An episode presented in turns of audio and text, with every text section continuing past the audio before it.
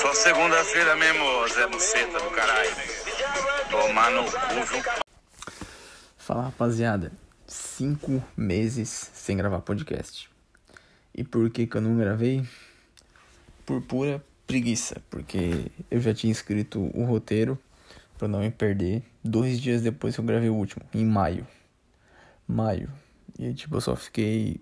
Literalmente, eu só não gravei porque eu tava com preguiça, mas como três unidades de pessoa, vulgo Patricão, Juntos e o Flávio gosto de ouvir, eu resolvi voltar a gravar. Daí, para quem não me conhece, eu sou o Vitão, eu trabalho com logística e nesse podcast eu conto algumas histórias engraçadas que acontecem no meu trabalho. Tem três episódios que eu já gravei, se alguém quiser ouvir, deve estar junto, deve estar ouvindo pelo Spotify eu não sei como é que funciona, se é um programa que tu clica e aparece todos os episódios ali, mas tem tudo ali. Hoje eu vou retomar aquela série Cursinho Cornão, onde eu tinha parado. E vamos lá, né? Primeiro dia do cara na empresa, o maluco chegou, daí eu fui apresentando a empresa para ele, expliquei todos os procedimentos, peguei a documentação dele para passar no seguro e tal. cara é gente boa, tipo, eu meio que botei fé nele logo no primeiro dia, sabe? Mas daí chegou no final do dia, o maluco já me pediu carona, tá ligado? Eu perguntei, porra, onde é que tu mora? Ele, mora, ele morava na Isara, só sei que era meio longe, meio longe, mas meio que pra fazer uma moral e pra ele não pensar que eu era um pau no cu do caralho, eu já peguei e dei uma carona pra ele, né? Ou, oh, juro pra vocês, no exato momento que ele fechou a porta do carro Deu um tempo do, do barulho da porta fechando. Pum! Ele já lançou um. Mano, tu não vai acreditar. Eu já pensei. Eu pensei em falar assim, eu vou acreditar. Tu vai me falar que tu já foi corno, ou tu vai falar alguma história de traveco, ou alguma coisa assim. Mas eu não falei, ficou só na minha cabeça. E, mas antes de, de eu começar a contar a história, eu tenho que contar o background da história. Qual que é o background? O background é que ele estava casado fazia seis anos e ele tinha um filho de cinco anos. Pronto, é isso que vocês precisam saber. Então ele começou a contar. Falou que ele tinha financiado um terreno pela Caixa, num loteamento novo. Me mostrou umas fotos, porra, era altos terrenos e ele construiu, porra, altas casas, tá ligado? E ele falou que para conseguir isso ele tinha dado o carro e a moto dele de entrada. Ou seja, ele se desfez do carro e da moto para construir uma casa para família dele. Sangue bom, cara, sangue bom.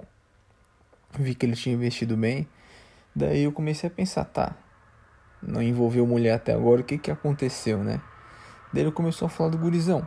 Falou que gostava tanto daquele guri e ele disse, gostei tanto do, do, da criança que eu até tatuei o nome no braço. Daí ele mostrou uma tatuagem do nome da criança.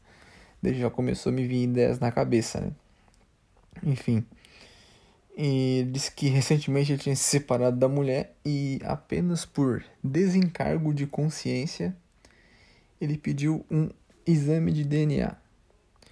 E adivinhe o que aconteceu. É isso mesmo que vocês estão pensando. O filho não era dele, tá ligado? Na hora que ele falou isso, eu dei uma risada. Tipo, muito alto. E quem me conhece sabe que quando eu rio alto, é muito alto, tá ligado? Ele continuou falando e falou que foi tirar satisfação com a mulher dele. E ela falou bem assim, ó, tá até escrito aqui no meu roteiro, que eu gravei na minha cabeça. O que, ele, o que ela falou, eu gravei na minha cabeça e nunca mais vai sair. Ele olhou para mim e falou que ela disse: Ué, mas tu não queria um filho? Eu te dei.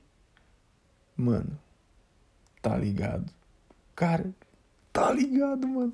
Ele falou: Porra, ele falou que disse pra ela que o sonho dele sempre for, foi ser pai.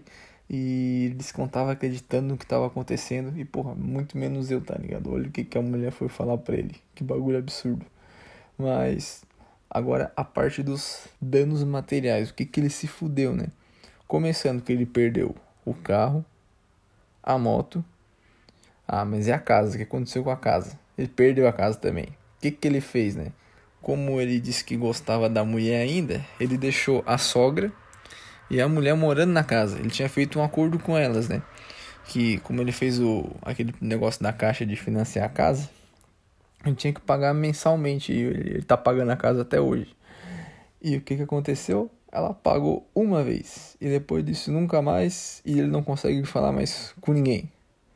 E dele me contou que tentou, tentou não, ele entrou na justiça para tentar se livrar da, da pensão do menino, porque ele disse que, porra, ele gosta da criança, queria continuar criando ela e ajudando, mas ele queria se livrar da pensão, porque ele queria que o pai de verdade pagasse a pensão para a criança, né?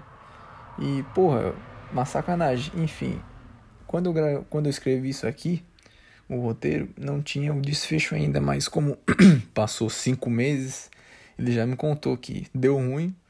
Ele, como ele já tinha registrado a criança fazia cinco anos, ele não vai conseguir. Vai ter que continuar pagando pensão e é isso aí. O maluco tomou no cu e a mulher tá morando com outro cara.